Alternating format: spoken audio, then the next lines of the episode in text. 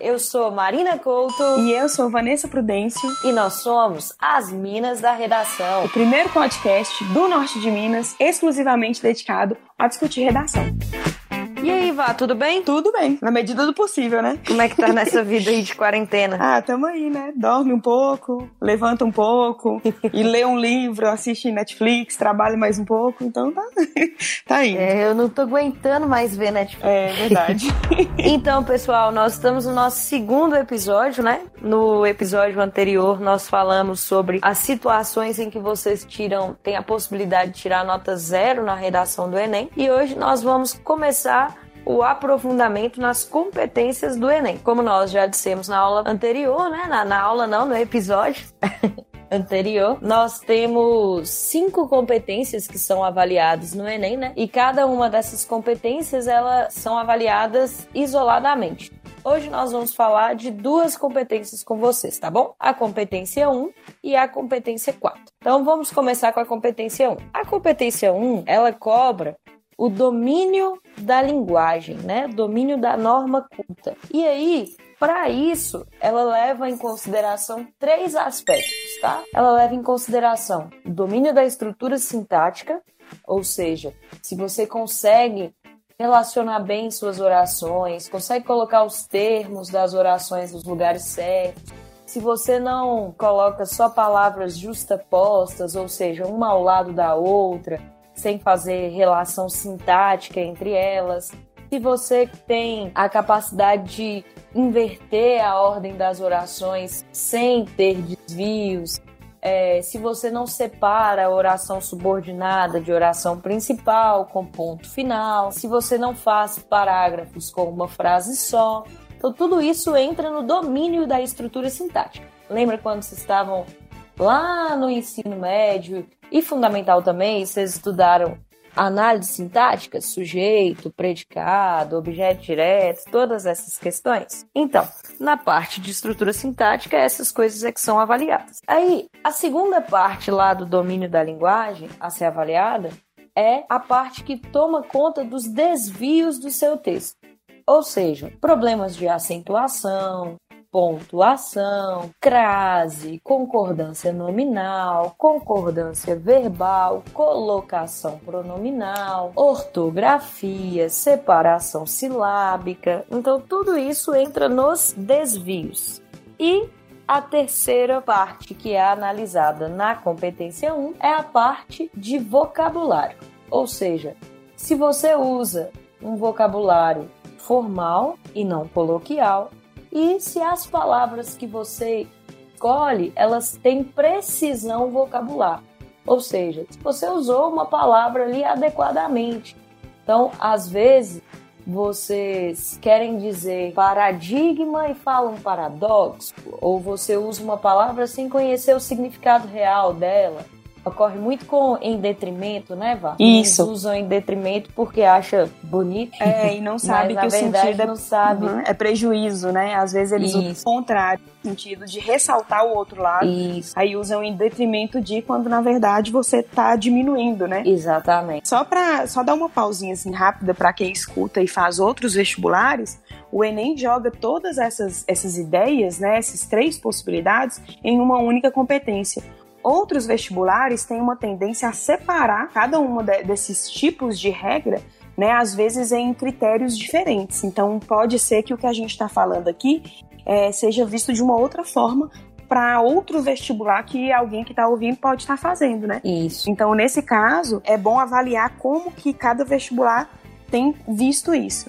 Então, por exemplo, nesse caso, o Enem vê tudo como uma, uma ideia só, tudo voltado para a questão gramatical, né? Está junto nessa competência 1, enquanto outros vestibulares vem de maneira separada a depender do peso daquela regra para o entendimento do que você escreveu, né? É por isso que a parte sintática, mesmo o Enem trazendo ela toda juntinha no mesmo, na mesma competência, a parte sintática ela sempre vai pesar mais na hora de corrigir, né? Isso. Então, enquanto outros vestibulares, né, quando separa, colocam uma nota mais alta lá para sintaxe, uma nota mais baixa para ortografia, por exemplo. Exatamente. Aí, galera, fica a dica aí para vocês entrarem na nossa página lá no Instagram, né? As minas da redação. E aí vocês podem mandar, tipo, ah, Má, vá, faz um, um, um podcast aí específico para UF, ah, específico para o ES, específico para o NB. Aí a gente faz para vocês, tá bom? Isso. Aí fica a dica aí que a gente pode fazer os episódios específicos para cada universidade. Basta vocês pedirem. Então acessa lá, arroba Nina. Oh, arroba Minas. As Minas. Da redação. É, as Minas da redação. Não, não, não tem o as, não. Tá vendo? A gente é. tá acostumando ainda, gente. Isso é uma novidade. É. Minas. Então, arroba da Minas redação. da redação.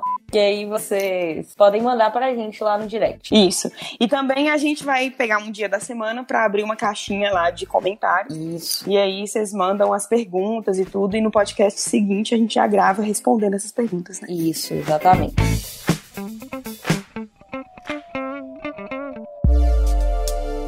Então, vamos lá. São esses, esses, três critérios que são avaliados: estrutura sintática, desvios e precisão vocabular. Aí, Mar, como é que é essa distribuição de pontos? Você sabe que cada competência do Enem vale 200 pontos, né? Então, para você tirar 200 na competência 1, você só pode ter dois desvios e um problema de estrutura sintática. Ou seja, para você tirar 200, você tem que ter no máximo dois desvios, então vamos pensar lá, uma vírgula e um acento mal empregado e um problema de estrutura sintática. Para você tirar 160, você tem que ter três desvios. Aí se você já tiver mais de, de três desvios, já é 160. Entre três desvios e 10 desvios, você tira 160. Se só tiver os desvios, tá bom? E se você tiver dois problemas de estrutura sintática, já são 160 pontos. Aí vamos supor que você tem 10 desvios e dois problemas de estrutura sintática. Aí sua nota já é 120, tá vendo? Quanto maior o número de problemas, vocês vão tendo a nota menor, né? É óbvio. Então, no caso, o que, que nós vamos focar? Em ter dois desvios no máximo e um problema de estrutura sintática. Se você já tiver três desvios, já é 160. Então, qual que é a manha? A manha é você fazer a correção do seu próprio texto. Então nós temos aí um tempo um pouco, né, de o que uns oito meses até o Enem, se a data não for adiada. E aí nesse tempo, qual que é a dica que eu posso dar para vocês aí? Toda redação que você fizer, você olha o que, que você está errando quanto à gramática e reestuda essa matéria. Então vamos supor que você tem lá muito problema de estrutura sintática. Então você vai olhar a parte de pontuação, porque ela está associada a isso. Geralmente os problemas de estrutura sintática estão em separar com ponto final oração subordinada de oração principal e vai reestudar aquela parte lá de orações, ou seja, período composto. Aí toda redação você vai trabalhando nisso e aí, quando você for passar a limpo, você olha tudo e aprende uma coisa que a gente acha muito positivo, né, Vá? Uhum. Que é a autocorreção. Uhum. Pra quê? Pra você chegar no Enem já com essa manha de fazer autocorreção e aí lá, se passarem dois desvios, porque você vai estar um pouco mais nervoso, né? O tempo acaba te deixando um pouco mais naquela sensação de estar fazendo a prova, né? A prova do Enem é uma prova muito cansativa. Tem toda uma pressão. Eu sempre falo que a prova do Enem é uma prova de resistência, resistência. física mesmo, né? Porque é uma prova cansativa, longa exige muita atenção, tem textos muito longos, é demorada para fazer, né? No caso, você demora muito para conseguir ler, compreender o que está sendo pedido. Então, isso tudo é treino também, né? É. Pra gente treinar ali a parte intelectual para lidar com toda a pressão que está envolvida no momento de você fazer a prova. Então, isso, é, quem está aí no, nos pré-vestibulares sabem que os simulados ajudam nisso, né? Todas essas dinâmicas que os pré-vestibulares costumam fazer já é uma, uma preparação. Isso. Mas é bom também que o aluno em si mesmo, né, ele comece a preparar a atenção voltada para aquela questão que ele está fazendo no momento, voltada só para a redação, né, e, e sem, sem precisar perder tempo se desviando ali, distraindo a mente né? Então eu acho bem, bem complicada a questão do momento da prova. Isso. Né? É, o ano passado eu fiz a prova do Enem, eu entendi melhor meus alunos a partir disso, justamente pelo fato de que a resistência física ali do momento de fazer a prova e psicológica, ela é bem, bem. puxada mesmo, né? Então a gente tem que lembrar disso. Isso que você falou de autocorreção é interessante, justamente porque quando o aluno aprende a se corrigir, ele dinamiza a escrita da redação. Isso. Então é muito mais fácil quando você sabe se corrigir você escrever um texto em um período curto de tempo. Então, isso é muito importante mesmo para ser treinado ao longo desse ano aí de 2020, né? É, aí, além dos simulados, é importante que vocês tirem algum tempo do estudo para realizar as provas anteriores. Então, vocês pegam as provas anteriores do Enem, pode pegar aquelas da segunda aplicação, né, da aplicação, por exemplo, dos presidiários, para que aí são questões que vocês ainda não fizeram, e aí vocês pegam um final de semana mesmo para fazer a prova, como se fosse no próprio dia, né? Dois finais de semana, no caso, uhum. para fazer a prova como se fosse o próprio dia mesmo. Coloca o tempo, coloca o despertador aí, na hora que acabar o tempo, você entrega e corrige e vê como é que ficou. Isso, entendeu? é o, o, PPL, né? A aplicação do Enem para pessoas privadas de liberdade é bem interessante mesmo, porque é, é uma prova que é feita exatamente pela mesma banca, feita do mesmo jeito e muitas vezes a gente acaba não trabalhando em sala de aula, né? Porque é uma aplicação extra. Então, muitas vezes os alunos não têm contato mesmo com essa prova. Seria legal baixar e, né, baixar pela internet e é. fazer a realização da prova. Isso, porque a situação é a mesma, né? É, é, a, quer dizer, não é a mesma porque você não vai estar com a mesma pressão, mas aí é bom já ir trabalhando o próprio psicológico para esse momento, né, Vá? Uhum, isso. Então, a competência 1 é isso, galera. O que, que nós vamos focar? Nós vamos focar aí em tentar diminuir o máximo dos desvios, tá? Então, para isso, a autocorreção, como nós já falamos. Outra dica é você não passar limpo o texto logo que você termina, porque geralmente nosso cérebro ele fica meio viciado. Então, se você viu muito aquele erro e aí você já vai passar limpo, a chance de você não perceber e acabar passando a limpo errado é maior. Então, por exemplo, em situação de fazer a redação em casa, eu sugiro que você termine o rascunho, faça outra atividade ou dê um descanso para depois você passar limpo. Agora, na situação da prova, eu sugiro que você faça o rascunho, comece a realizar outras questões, principalmente de uma matéria assim que não seja é, português, por exemplo é, então você pode fazer, sei lá, uma questão de história, uma questão de sociologia que vai levar seu cérebro a ir para outra área e depois você passa limpo, porque aí a chance de você enxergar o erro é maior. É, eu sempre comento isso também. Eu acho que a dinâmica de, de, de uma prova do Enem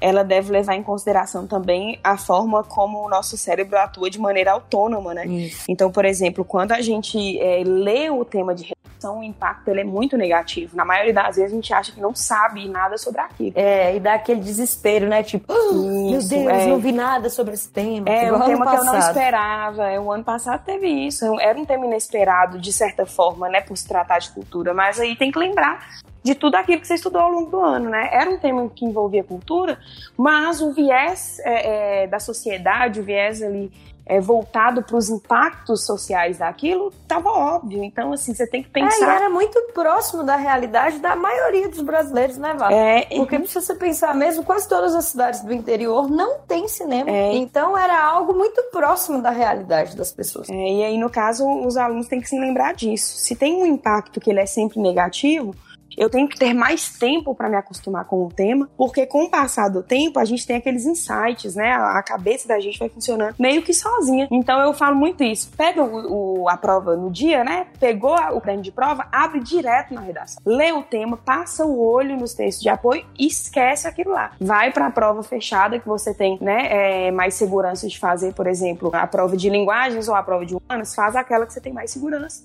E aí, no meio, entre uma prova e outra, você volta e faz a redação, porque aí a sua cabeça já vai ter ali, né, de certa forma, acostumado com aquilo, vai ter buscado por conta própria as referências da sala de aula, e isso acontece muito. O impacto negativo, ele vai passar, né? Isso. Ali com uma hora de prova, uma hora e meia de prova, o impacto negativo já vai ter passado e sua cabeça já vai ter funcionado ali para lembrar, né, de algumas referências que você teve aí ao longo do ano. Então ajuda muito, muito na hora de fazer a redação, você ter esse tempo para se acostumar com o tema, né? E a mesma coisa na hora de passar limpo, né? É a mesma coisa. Então já, já organizem esse, é, essa dinâmica de prova antes de ir para a prova, porque aí você já começa a se habituar a isso e aí é bem mais fácil no dia lá da prova, né? É, lembrando que para cada pessoa uma dinâmica diferente é que vai funcionar. Exatamente. E outra coisa, não é bom você mudar essa dinâmica que você treinou o ano todo no momento da prova. No dia da prova. É, isso aí é criar uma instabilidade emocional muito grande. É, então no dia da prova é seguir o mesmo parâmetro que você veio ali praticando ao longo do ano. Se em todas as, as, os simulados você fez a prova de redação lá no final, por último, e tem dado certo, então não, não mexe. Mas a questão é você encontrar ao longo do ano qual que é a forma que encaixa melhor para você, né? Então, assim, a, a gente tem as nossas individualidades e às vezes o que funciona para um não funciona para outro. Mas a dica de ler o tema pelo menos no início, assim, só ler, só passar o olho no tema, ela eu acho que funciona para a maioria das pessoas, justamente pelo fato de que todo mundo precisa de um tempo, né, é. para entender aquele tema e fazer a, a, a, e decodificar o que aquele tema quer, né, na própria cabeça. Ali. E aí essa então é a competência 1, galera. Ela vai cobrar de vocês. Depois, se vocês quiserem, a gente pode fazer um episódio só sobre o que que são problemas de estrutura sintática e quais são os principais desvios. Mas o básico da competência 1 é essa: você evitar ter mais de dois desvios e não pode ter mais de um problema de estrutura sintática. Eu sei que é algo assim difícil, mas é algo que dá para ser trabalhado durante aí esses oito meses que faltam para o Enem, tá bom? Certo. E a competência 4, assim, é de uma maneira bem rápida, porque a competência 4 também ela depende da 1, né? É. Como que você acha que a gente pode ver isso aí? Ó, a competência 4, ela é a que trabalha com os recursos coesivos do texto seria nos outros é, vestibulares, né, a competência de coesão. Então, ela vai falar com os dos operadores coesivos e dos operadores argumentativos dentro do seu texto. A regra é a seguinte: você tem que ter no mínimo dois operadores argumentativos entre parágrafos e a apresentação de operadores linguísticos, né, ou seja, conectivos dentro dos parágrafos. O que, que é isso na prática? Entre introdução e desenvolvimento 1, isso eu pensando num texto de quatro parágrafos, tá bom? Você não precisa usar conectivo, tá? Porque você tem que ter no mínimo dois operadores argumentativos entre parágrafos, né? Então a gente vai colocar aí, ou se colocar o que pode ser dispensado é entre introdução e desenvolvimento 1. Aí, entre desenvolvimento 1 e desenvolvimento 2, sempre sempre você tem que ter um operador argumentativo. O que, que é operador argumentativo? É um conectivo que mostra a estratégia argumentativa do seu texto. Um conectivo de consequência, que vai dar a ideia de que você fez uma estratégia de causa e consequência. Um conectivo de soma, que vai dar a ideia de que você fez uma estratégia de duas ideias que se somam, né? um conectivo de oposição, que vai dar a ideia de que você utilizou a estratégia de contra-argumento. Então, são esses assim os conectivos mais utilizados, tá? Você pode usar também algum conectivo que tenha o pronome, né, anafórico, ou seja, que tenha o pronome esse. Então você pode usar nesse sentido, nesse contexto, que também conta como operador argumentativo. Então, entre introdução e desenvolvimento 1, não precisa. Entre desenvolvimento 1 e desenvolvimento 2, o conectivo é obrigatório. O que significa que seu desenvolvimento 2 sempre vai começar com um conectivo, um operador argumentativo. E entre desenvolvimento 2 e conclusão, o conectivo também é obrigatório. O que significa que você vai começar a sua conclusão, né? com um conectivo que dê ideia de conclusão. Então você tem assim, dessa forma, portanto, destarte, dessarte, né? Logo. Logo, uhum. todos esses conectivos, né, conjunções, né, de conclusão. Aí, dentro do parágrafo, mal, o que que eu tenho que fazer? Levando em consideração que você nunca vai ter um parágrafo com um ponto só, é importante que toda vez que você coloque um ponto final, você apresente um conectivo. Além daqueles já comuns, né? Por exemplo, quando você está discutindo alguma coisa e você coloca uma vez que isso ocorre devido ao fato de, ou tarará, pois, ou à medida que, não só como também, né? Não só, mas também. Uhum. Então, na verdade, essas conexões que são feitas dentro do parágrafo, elas também são observadas, mas principalmente dentro do parágrafo são observadas as que ligam termos que já foram finalizados, né? Então,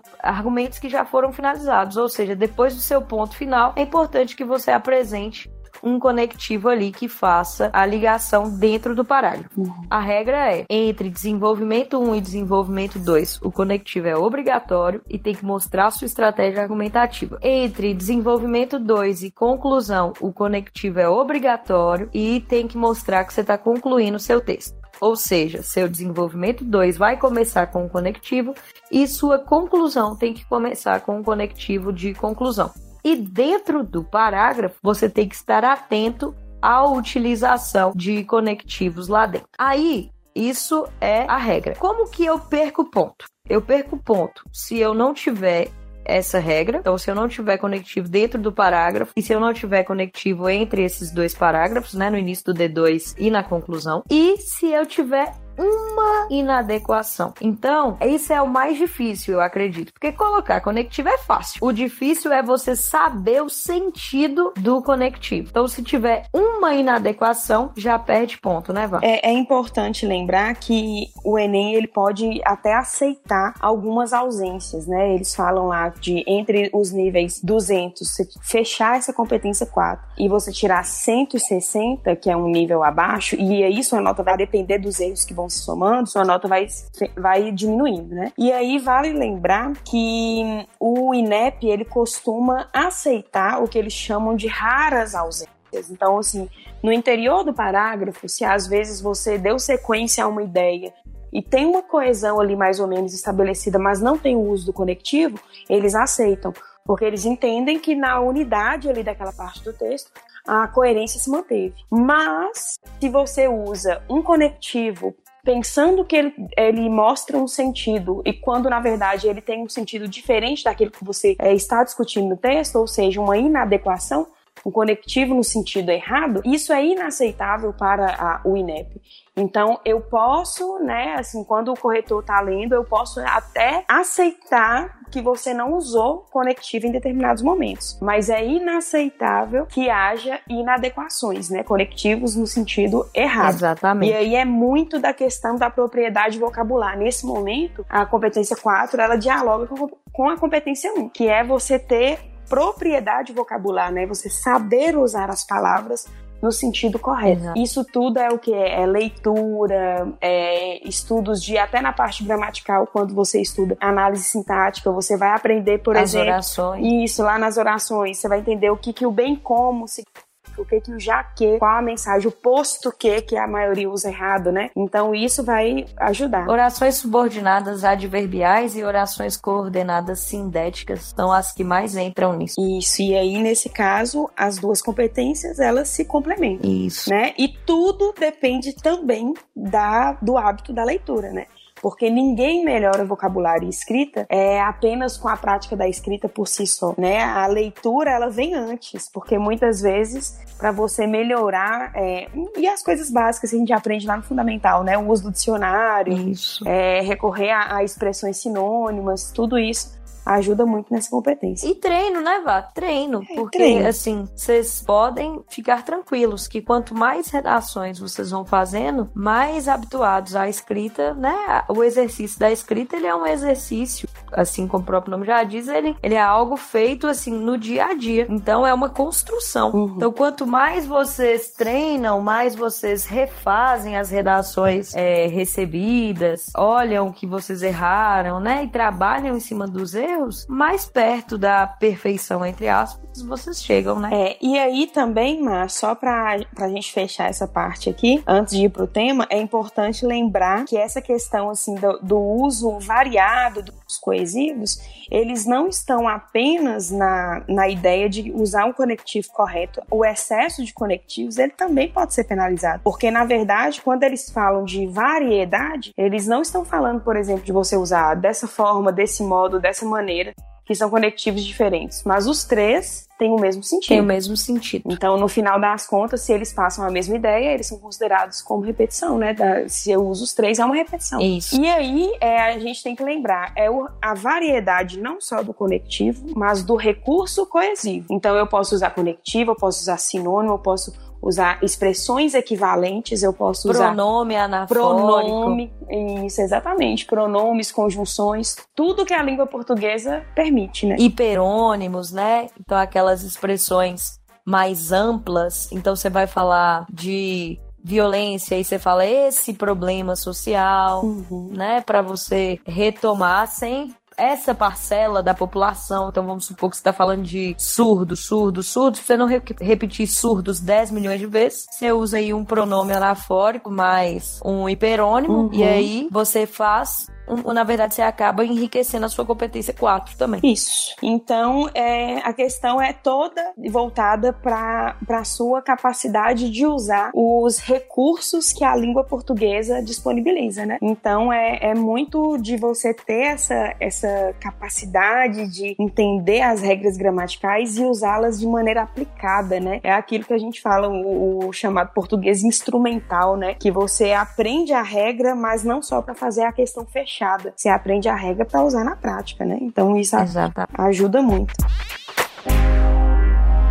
E aí, a gente tem hoje, assim, né, é, partindo já para a questão do tema, porque é um tema muito interessante e que está sendo muito debatido. E outra coisa, ele dá sequência à discussão da, do último programa, né? É um, uma, um tema, assim, que está aí sendo muito, muito debatido em vários canais todo mundo já teve algum contato com esse tema de alguma forma, é, mesmo antes né, desse período aí de isolamento social. E ele envolve a ideia de saúde mental nesse período agora de isolamento, né, Mar? É, os efeitos da pandemia, né, na saúde mental da população nesse momento tão difícil que nós estamos. Aí o tema é esse: os efeitos da pandemia na saúde mental da população como enfrentar o problema. Aí, para discutir esse tema, nós convidamos uma amiga nossa, né, Vá? Isso, é, o nome dela é doutora Maria Tereza. Eu já coloquei o doutor aí na frente, uhum. né, para saberem que é uma pessoa da área médica. Ela é, é, médica e está se especializando em saúde mental, né, Maria Tereza Cisílio. E ela tem uma palavrinha para dar pra gente, né, em relação a esse assunto. Mas antes de, de passar a palavra a ela, ela mandou pra gente uma pequena gravação, né, dando explicações gerais. Eu gostaria só de, de dar uma contextualização aqui pro assunto né? Então, Pesquisando, né, a respeito do assunto aí nos sites é, especializados e tudo, eu encontrei uma matéria que fala sobre, de uma forma mais ampla, sobre a saúde mental de acordo com a OMS. E isso é, é um ponto de partida para o nosso tema, né? Isso. Então, a OMS, ela conceitua a saúde mental da seguinte forma: saúde mental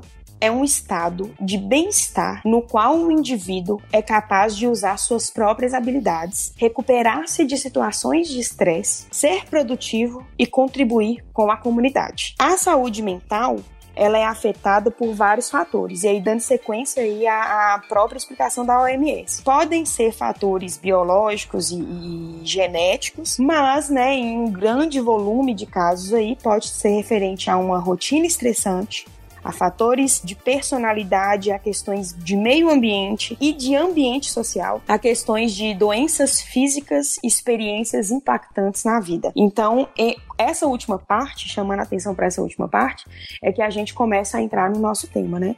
E aí, antes da gente falar, a doutora Maria Tereza Cisílio vai dar uma palavrinha com a gente. Isso é, é uma estratégia muito interessante, viu, Vá? Essa ideia de conceituar. Então, em todo tema, é importante que você pergunte assim: ah, o que, que é saúde mental? Então você faça essa conceituação, porque isso pode ser uma forma até de você contextualizar o tema, né? De, de você trazer o assunto para a sua redação. Mas vamos deixar a especialista falar primeiro, né, Vá? Isso. Depois a gente dá palpite. Tá bom.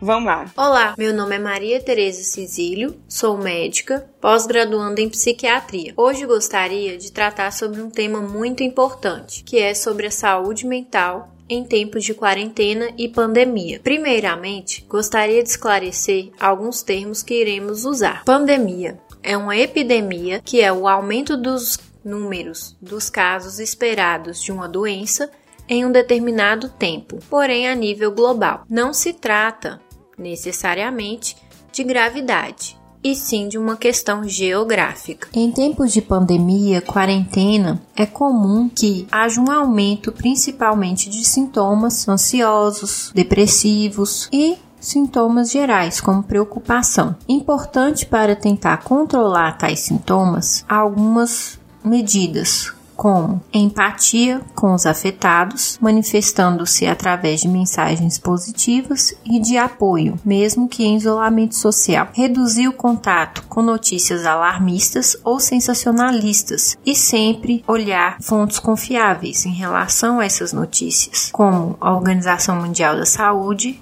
e o site do Ministério da Saúde. Outro ponto importante seria tentar manter-se ocupado, mesmo que em casa em isolamento social.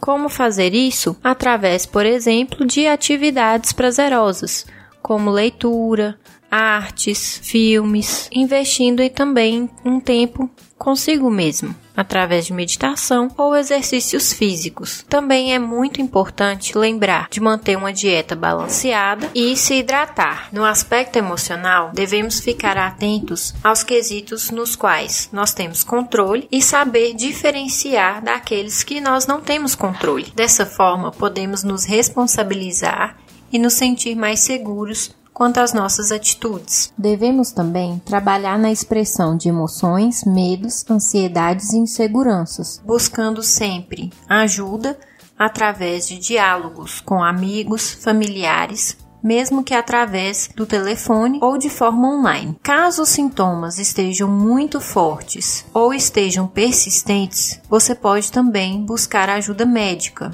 ou psicológica através do atendimento online, disponível em várias plataformas. Enfim, gostaria de salientar as orientações já ditas inúmeras vezes pelo Ministério da Saúde. Evite ao máximo aglomerações prefira ficar em casa, lave bastante as mãos, use álcool em gel e evite contato com idosos. Vamos todos fazer nossa parte para conseguirmos enfrentar essa crise de uma forma saudável e empática. Muito obrigada, então, para Maria Tereza Cizilho. É, valeu né? ter. Muitíssimo obrigado pela participação. Eu sei que a situação aí do pessoal da saúde, é, é, da saúde no geral, tá bem complicada, né? A gente tá aqui gravando de casa com toda essa dificuldade e Tereza ainda tá trabalhando, né? É só a gente que teve essa, essa possibilidade aí de entrar nesse período de quarentena. Mas eu queria agradecer quem quiser né, ter mais informações sobre o assunto. Tereza tem uma página no Instagram, é arroba doutora, DRA, né, Maria Tereza Cisílio, com S, é S-I-S-I L-I-O, doutora Maria Tereza Cisílio. Ela tem publicado muitas coisas e aí agora, né, essa, essa gravação dela aí foi bem interessante pra gente. Ela ficou meio preocupada, viu, gente? Porque ela falou assim, ai, nossa, é muito difícil gravar, eu consigo falar pessoalmente, mas não consigo gravar e tal, mas é assim mesmo, a gente acostuma. Nós também não sabíamos, não sabemos ainda gravar, Não sabemos né? ainda, né? Estamos tentando ainda. Estamos aprendendo. Mas também em tempo de quarentena nem tem como, a gente tem que usar os recursos que a gente tem. Exatamente.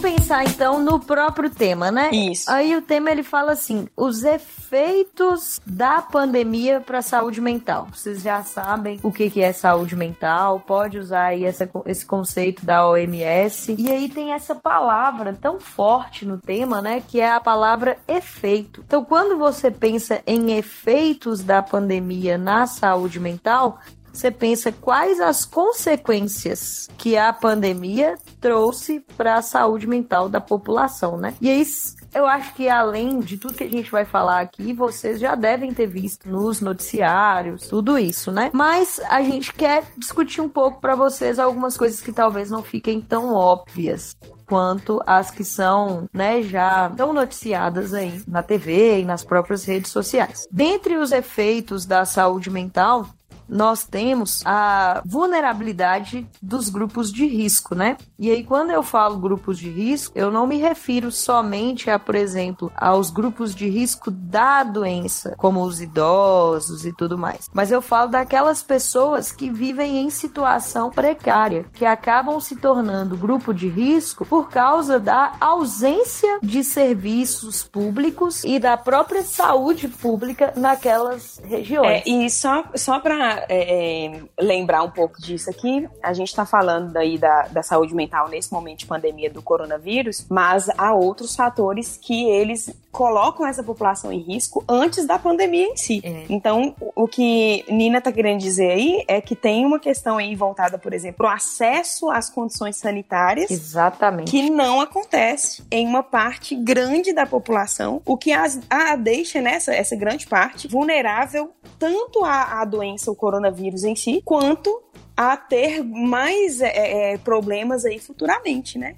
Porque se está mais vulnerável a contrair esse tipo de doença, né? A gente fala o tempo todo, tem que lavar as mãos, mas tem lugar que não tem água potável. Não tem água, é. Né? E eu tava lembrando, Vá, de um dado do IBGE do ano passado, uhum. que 24% da população brasileira ainda não tem acesso a saneamento básico. Uhum. Então você pensa aí, é quase um quarto da população, é muita gente, e como em uma situação de pandemia, essa precariedade pode né, trazer efeitos para a saúde mental. Então você tem, por exemplo, esses grupos vulneráveis, eles são muito mais propícios a desenvolverem transtornos mentais, né? Uhum. Porque há uma ideia de insegurança muito grande. Pensa, se você não tem nenhum recurso, como que você vai fazer a higienização necessária? Como o Vani falou aí, é, há pessoas que não têm água e que não têm é, possibilidade nem de, de fazer a, a, higienização da própria casa. Isso. Além disso, há regiões em que as casas elas ficam aglomeradas, as pessoas ficam aglomeradas, né? São os aglomerados urbanos. E aí o que que acontece? Nessas regiões, o confinamento e o isolamento, eles são ainda mais difíceis de ocorrer, né? Uhum. Porque há um, uma aglomeração ali própria da região. E isso somado ao fato de que muitas dessas pessoas são é, trabalhadoras autônomas. É. E aí, nesse caso, é, a gente está falando de gente que não tem condição mesmo de parar de trabalhar. Isso. Então, por exemplo,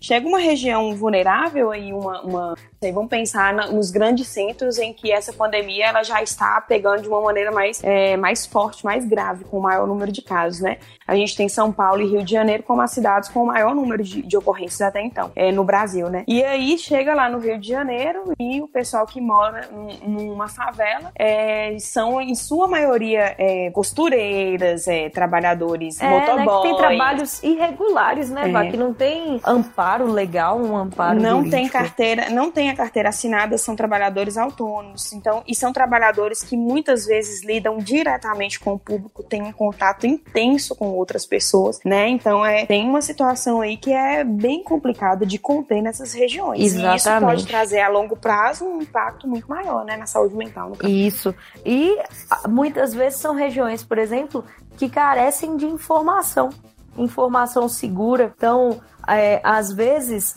eles são obrigados a um confinamento e a um isolamento sem nem serem esclarecidos com relação a isso. Então começa a ronda da polícia militar ali para cumprir o isolamento social, mas elas não são esclarecidas, elas não são informadas realmente do que está acontecendo, o que pode assim se opor à ideia de, por exemplo, uma outra parcela da população que recebe número muito grande de notícias, notícias sem veracidade, né?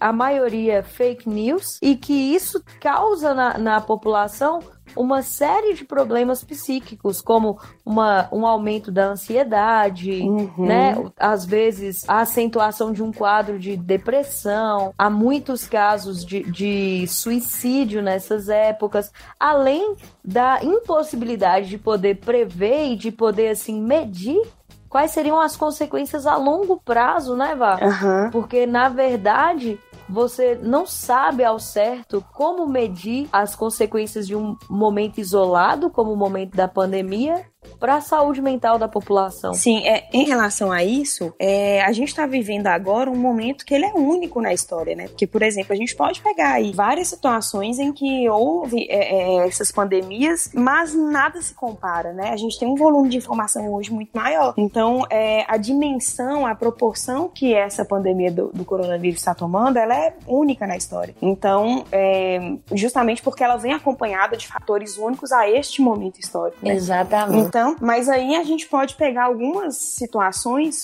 a título de comparação. Por exemplo, entre 2002 e 2003, a Ásia viveu uma grande epidemia do chamado SARS, né, Síndrome Respiratória Aguda Grave, que é uma doença também causada por um, um parente lá do coronavírus, né? E nesse caso teve um, um, número bem menor, bem inferior, mas foi, foram cerca de 800 a 900 pessoas mortas, só que ficou restrito mais à região da Ásia mesmo, né? Existe uma, uma pesquisa, um estudo que foi também isso aí entra para para você mencionar como informação extra aí no texto, existe um estudo da Universidade do Oeste Asiático, East Asian, é uma revista de psiquiatria do Oeste Asiático. Eles falam o seguinte: cerca de 54,5% das pessoas que tiver que sobreviveram ao SARS, né, a síndrome respiratória aguda grave, tiveram alguma manifestação de transtorno mental, sendo que 39% dele dessas pessoas é, sofreram com depressão, né, e 50% sofreu com transtorno de estresse pós-traumático e o restante de algumas outras outros transtornos variados, né? E aí a gente entra nessa questão. O transtorno de estresse pós-traumático é um dos mais evidentes nesse momento, né?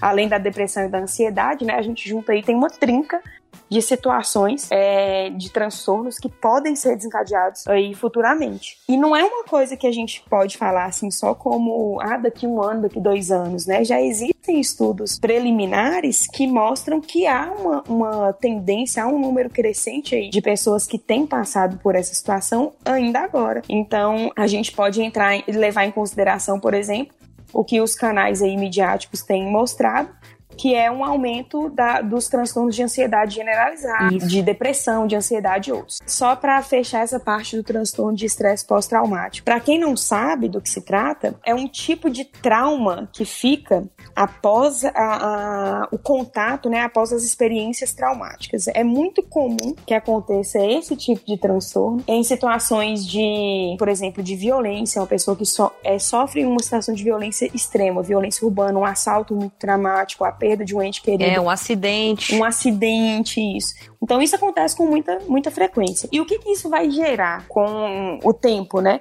É, esse transtorno também, assim, só para o pessoal que gosta aí dessa parte de história, que envolve guerras e tudo mais, é muito, muito comum o transtorno de estresse pós-traumático em pessoas que retornam da, da de guerra. zonas de guerra, né? Então isso acontece com muita frequência. E eu lembrei, Vá, daquela situação, por exemplo, muito recorrente na Itália, das pessoas que tiveram seus entes familiares, que os entes chegaram a óbito dentro da própria casa, e aí essas pessoas não tiveram a possibilidade de, de velar o corpo, né? De, de enterrar por causa do isolamento social. Isso. Então, houve muitos casos lá e aí, a própria morte do, do familiar ou, do, ou de pessoas queridas ela traz esse transtorno, né? Isso. É, e aumenta a situação. Imagina só você dentro da sua casa, sua mãe, seu avô, sei lá, é alguém da sua família morto e você não pode sair nem, para velar, velar, o né? corpo. Né? É, isso ocorreu muito na Itália, né, Vá? Aconteceu muito.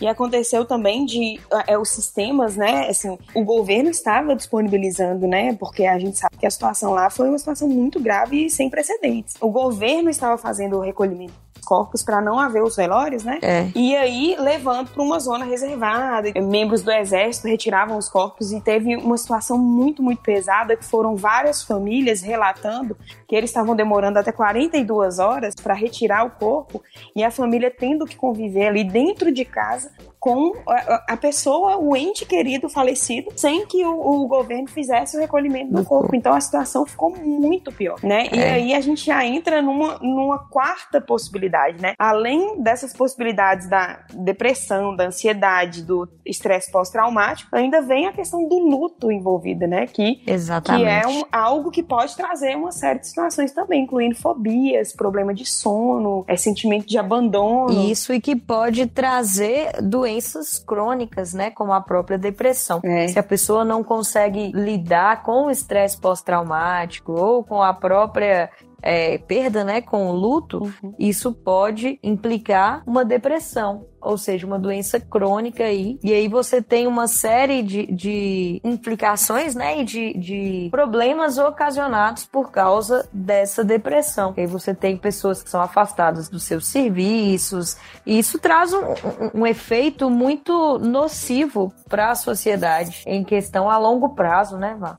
Uhum, até assim, a gente pensa, né? Vamos pensar em dois, duas situações aí que tem gerado bastante polêmica, né? Que é mantém-se o isolamento social e impacta a, a, a sociedade no, no quesito econômico no longo prazo ou né, diminui o isolamento social e impacta a, perda do capital humano, né? É. Então a gente tem a, a, seguinte situação, né? A economia ela se recupera, mas a economia vai ter muito mais dificuldade em se recuperar se a perda do capital humano for gigantesca, igual está acontecendo na Itália, é. somado a aquele capital humano que se recupera, que sobrevive, ele pode ser lá na frente um, um, uma né, uma, uma parte, uma parcela da população que entra num sentido de invalidez mesmo, de não conseguir retomar as atividades. É, inatividade. Né? É.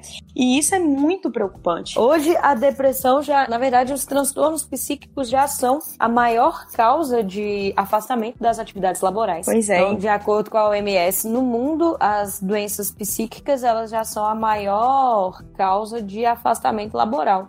Então é, é uma questão assim de pensar no capital humano uhum. a curto, a médio e a longo prazo, né? Então, ensinar a população a lidar com o isolamento para que a curto prazo você não tenha é, esse estresse pós-traumático, a ansiedade, a própria depressão, né? A fobia social que acontece com social. muita frequência, né? É muito, muito frequente. A mesmo. médio e a longo prazo é você conseguir preparar uma sociedade para evitar doenças crônicas, como a depressão, que acabam causando essa situação de invalidez, né? Uhum. O capital humano acaba sendo a melhor forma de investimento, né? Investir em capital humano. Para sair da crise, né? Pra é uma forma a melhor de sair opção para sair da crise, exatamente. É, e aí a gente volta lá no início da discussão, na parte em que comentamos né, essa definição de saúde mental pela OMS, né, estado de bem-estar no qual o indivíduo é capaz de usar suas, suas próprias habilidades e recuperar-se de estresse, ser produtivo, contribuir com a comunidade. Exatamente. Então a gente tem aí uma, uma possibilidade de diminuição dessa capacidade, né, desse estado de bem-estar em que as pessoas são capazes de ser produtivas para a sociedade como um todo. E aí é uma preocupação a mais que tem sido gerada, não só na, nas famílias, mas entre os profissionais de saúde. Isso também é muito pensado. Quanto a isso, nós não podemos esquecer que aqueles profissionais que estão na linha de frente eles estão tão vulneráveis a esse tipo de impacto quanto a gente que está em isolamento. É, às vezes é. até mais vulneráveis, né? É, às vezes até mais. Porque você tem uma sensação de, de impotência uhum. muito grande ali. Eu imagino que deva ser muito difícil você vê algo ocorrendo com a população em tanta né, proporção, você ser da área da saúde uhum. e não ter a possibilidade de fazer nada. Isso. Entendeu? De, de conseguir conter aquilo, na verdade, a única coisa que você pode fazer é tentar cuidar, dar cuidados uhum. para aquelas pessoas e, e, informar com relação às formas de, pro, de prevenção. Uhum. Aí você imagina o desespero que deve ser também voltar para casa, né? Ter contato com todas essas pessoas e depois voltar para casa com a possibilidade de levar Isso. o vírus para as pessoas da sua casa. Para os entes mais. queridos e tudo. E, e, expondo toda, toda uma família ali, né? É. Às vezes a gente pensa que esse tipo de resultado ele só vai surgir, né, daqui a alguns anos mas existe um estudo preliminar, que também pode entrar aí nas referências para a construção do texto sobre esse assunto, que é da Universidade Médica Naval de Xangai. Eles fizeram um estudo preliminar com é, sobreviventes da agora já dessa, dessa crise aí do coronavírus, né? Porque pelo que a gente tem visto, essa parte mais intensa de é, disseminação do vírus em alguns países asiáticos já está passando, né? Eles estão. A crise deu, é, foi iniciada mais no mês de dezembro do ano passado. Então, eles é. já passaram pelo que a gente está passando agora. E aí já existem estudos preliminares. Então, esta semana saiu esse estudo da Universidade Médica Naval de Xangai. Eles indicam que cerca de 20% dos habitantes aí de países asiáticos que já estão superando a crise do coronavírus já têm apresentado indícios, sinais de transtorno de estresse pós-traumático. E para quem não sabe, pode ser as relembranças recorrentes em relação à situação traumática, a pessoa sem, sem ela conseguir controlar, né, esses pensamentos vêm e ela revive o é. movimento, é. né, acontece com muita frequência os flashbacks, né, os pesadelos que também acontecem com muita frequência, o medo do contato social que vem acompanhado é, da chamada social, né? Isso, e vem acompanhado da chamada hiperexcitabilidade psíquica e psicomotora. O que, que seria isso? São sintomas físicos, né? Ataque cardíaco, é, sudorese, tontura, dor de cabeça, distúrbio do sono, dificuldade de concentração, etc. E é engraçado como que isso a gente vê acontecendo no dia a dia, né? Por exemplo, agora já tem é, uma semana, né, que eu tô em, nesse período aí do isolamento, mais de uma semana, e eu preciso ir ao supermercado. E eu não tô, eu tô assim, evitando ao máximo, eu não tenho coragem de ir ao supermercado, porque toda hora que eu penso em sair, em botar o pé fora Fala de casa... por que, que você tem que ir ao supermercado. O que, que eu tenho que fazer no supermercado? É comprar álcool em gel, mais álcool em gel pra também, limpar mas, a superfície. Mas tem, né? É, tem isso também, álcool em gel pra limpar a superfície, que, eu, que acabou. Mas é porque, gente, me entendam, eu moro sozinha, eu não sei calcular as coisas. Então, assim, eu fico muito fora de casa. E aí eu falei, ah, não vou ficar estocando nada, nem comprando nenhuma quantidade diferente. Aí no início do mês, né, eu fui ao supermercado, fiz minha compra normal. E agora, com uma semana em casa, almoçando todos os dias em casa, né, consumindo é. o tempo todo, e as coisas já estão acabando, eu vou ter que ir no supermercado de novo. Eu tô assim, esperando a hora que tiver só água na geladeira, que não tiver jeito mesmo, aí eu vou sair. Porque tá difícil, viu? É lidar com essa ansiedade aí da saída. É. E até lá também já vai ter chegado mais álcool em gel. Eu, eu espero, né?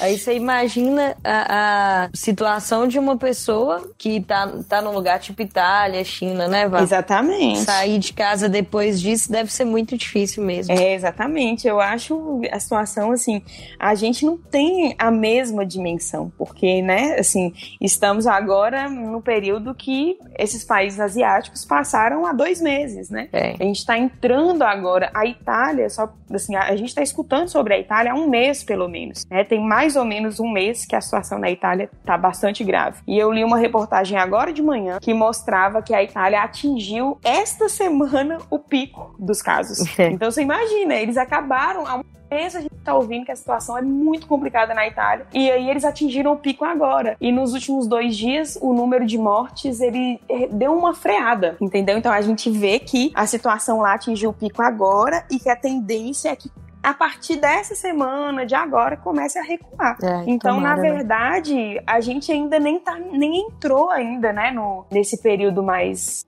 grave, até porque há um atraso na divulgação dos dados, né? É, há uma, uma, uma, subnotificação, a gente sempre recebe é, dados. E a própria extensão territorial do Brasil, né? É, não, Eu nem compara, né? Nem compara. Então, na verdade, assim, para chegar a uma proporção né, nacional como chegou lá na Itália, é. aqui o Brasil, acho provavelmente, se Deus quiser, nós não chegaremos a isso pelo fato de já estarmos em isolamento. Isso, se já mantivermos dessa forma. Exato, a manutenção do isolamento agora ela é essencial e é por isso que a gente tem que lembrar de que os cuidados aí, né, os cuidados paliativos em relação aos impactos é, psíquicos e, e, de saúde mental, eles devem acontecer já de agora, né? A gente já deve pensar é, em como evitar que isso aconteça, isso. né? Porque, inevitavelmente, para algumas pessoas, principalmente pessoas que já estão dentro de transtornos aí de saúde mental, o impacto ele é, é assim, inevitável. A gente pode pensar em, é. em reduzir, né, como a, a, ocorrência e trazer uma, uma saúde mental um pouco no longo prazo. É, o que leva à segunda parte do tema, né, Vá? Porque o tema fala lá os efeitos da pandemia, né? Os efeitos da pandemia na saúde mental da população e aí a segunda parte do tema fala exatamente disso, como enfrentar o problema. Isso. Aí a gente tem as formas, né, de tentar diminuir esses impactos e de controlar de certa forma, porque é claro que eles vão acontecer, foi uma situação inesperada e, como Vanessa já falou aí, única é. para essa população, né, para essa sociedade. Então, como enfrentar esse problema? Como diminuir esses impactos? E aí a gente já tem as próprias recomendações da Organização Mundial da Saúde, né? Isso. Com relação ao enfrentamento dessas pandemias. E a, a OMS, ela dá, traz uma série de diretrizes, né?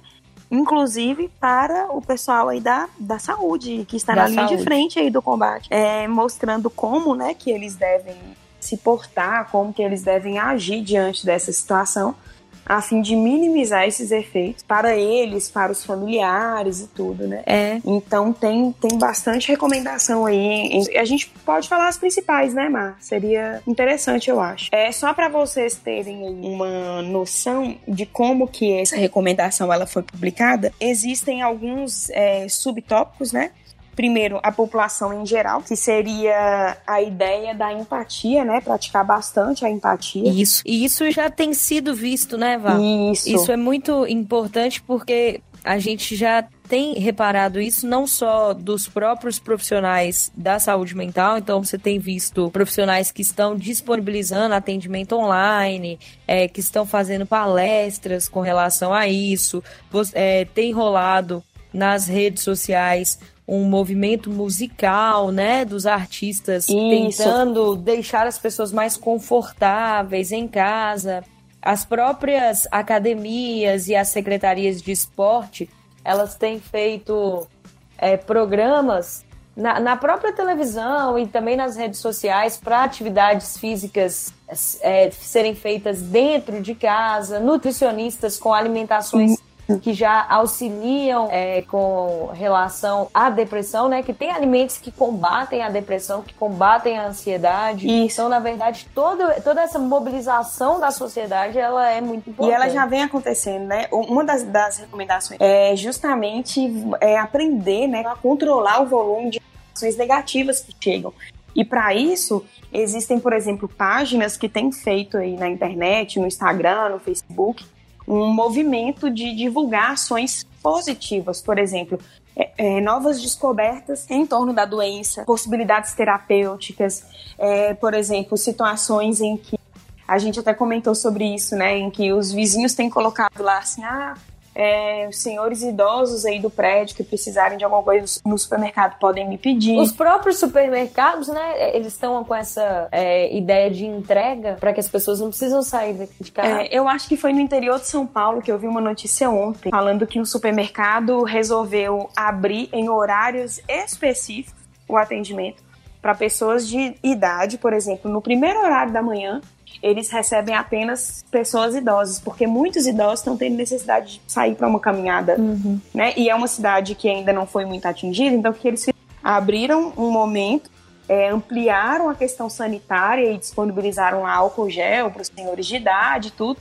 porque às vezes o senhor tem uma necessidade de sair, dar uma caminhada, né? É. E aí é, eles deixaram esse momento aí para que eles consigam fazer uma caminhadinha e ir até o supermercado, aproveitar, levar uma coisa e tudo. Isso é bem legal. Eu acho assim que tem é uma questão de um esforço comunitário que se associa muito ao que a gente falou é, no último episódio, né? Que é a ideia de pensar como uma responsabilidade social. Social. De uma maneira mais Exatamente. incisiva, né? Que a sociedade precisa mesmo participar aí nesse, nesse momento.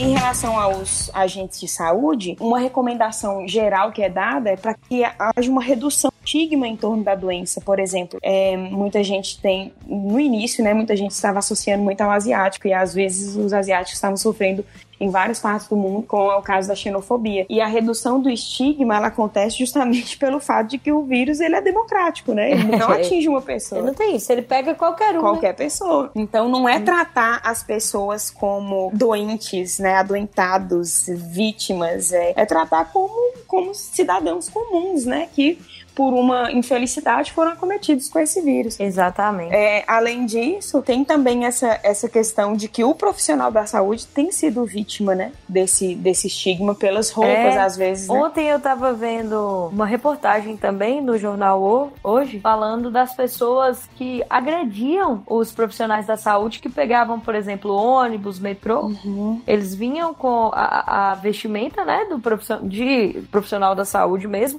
e foram agredidos no ônibus, como assim, como se eles estivessem passando para as pessoas que estavam no ônibus e no metrô lá a doença. Então, em vez de apoiar a pessoa que está naquela situação, as pessoas agredindo. E isso é, desconstruído a partir desses é, da quebra desses estigmas. O que me lembra também é a importância da transparência das informações que devem ser dadas pelos órgãos oficiais, né, Vá? Isso. E como nós falamos, nós temos esse fluxo muito grande de fake news. E aí entra a responsabilidade governamental mesmo e dos órgãos oficiais dos próprios municípios, dos estados. é, e da própria União, né, do próprio país, a ideia de fazer um portal de transparência falando dos casos, explicando sobre a doença e de trazer informações assim reais Uhum. para a população. Exatamente. E aí fica também é, é, a cargo da própria população buscar essas informações nesses canais oficiais, né? E evitar a- o compartilhamento, a proliferação aí de informações De inverídicas. fake news, né? É, porque a tendência é que a, é a situação chega, né? a- Aquela informação chega e ela é muito alarmante. As pessoas querem avisar os parentes e vira aquela bola de neve para uma informação que não é verídica. É, e isso trouxe vários problemas, por exemplo, principalmente com relação à, à sobrecarga do sistema de saúde pública, né, Vá? É, As pessoas desesperadas com as informações que elas foram recebendo, elas acabaram aumentando o risco de contágio, indo a centros de saúde, né, a hospitais e tudo mais. De forma desnecessária, né? Desnecessária, pessoa- é. E aí é, é importante muito uma postura social diante disso, né? E também uma maior transparência dos órgãos públicos, né? É. A gente tem uma soma aí de situações para na proposta de intervenção, no caso do texto do Enem, é, sugerir uma parceria entre a própria sociedade e os órgãos oficiais, né? Isso. É, agora, e aí, Má? Mas assim, vamos pensar aqui no. é, só pra já, já caminhando por essa finalização, o que, que você tá fazendo aí na sua casa pra você evitar as informações em fluxo contínuo e, e, né, assim, Então, afetar menos aí a saúde mental? então, né, eu sendo essa pessoa super ansiosa que eu sou, É. Tô tendo que recorrer a vários auxílios. Então, minha casa virou praticamente um estúdio de zumba. então, o que que eu faço? Eu entro aí naquele, no YouTube, procuro lá zumba para iniciantes, street dance, e aí eu tento fazer atividade física é, dançando, porque é uma forma, né, para mim, muito eficaz de extravasar e de Uhum. até me sentir um pouco mais feliz. Aí, com relação às informações, minha maior dificuldade são meus pais, sabe? Principalmente meu pai. Meu pai tem aí 70 e poucos. E ele é um grande fã do WhatsApp e do Facebook, sabe? Então ele recebe muita informação e tadinho, ele acredita em todas. É. Aí ele já vai mandando no grupo um tanto de informação. Nossa, tal, tal, tal. Descobrir a cura. Pode ficar tranquila, minha filha, pode sair. Aí daqui a pouco ele me manda outra mensagem. Nossa, fulano e fulano mo- morreu. Aposto que seu pai era daqueles que, quando você era criança, falava assim: minha filha, você não acredita em tudo que te falam, não. Não acredita em tudo que você vê por aí, não. É. Pai aos 70 anos. Nossa, descobriram a cura do coronavírus. É tipo isso, exatamente. Aí ele fica. Mandando toda hora essas notícias, sabe? Uhum. E ele é muito teimoso, então toda hora ele quer sair de casa. Igual você falou, né? Quanto mais velha a pessoa. Meu, eu acho muito engraçado, porque é meu pai e minha avó. Minha avó não sai de casa pra nada Uhum. na vida real. Aí agora que ela não pode sair, todo dia ela quer dar uma volta na pracinha. Quarentena, ah, vou na pracinha. É. desse jeito. Aí ela fala assim: ah, não gosto que me mandem, não gosto de ficar obrigada a fazer as coisas. Ah, o negócio é não falar, é, o negócio é não falar que ela não pode sair, né? O negócio Que ela não pode Porque sair, se é. falar, ela quer sair. Então o que, que a gente tem tentado fazer, né? É tentar ligar um pro outro. Essas chamadas de vídeo, elas ajudam muito, né? É, manter o contato, a interação familiar, né? Pra fazer dessa situação aí de isolamento um pouco mais leve, né? um pouco Tá mais leve. é. E aí isso entra a empatia, né? Que é poder tentar criar esses laços, Uhum. né? Mesmo assim, à distância.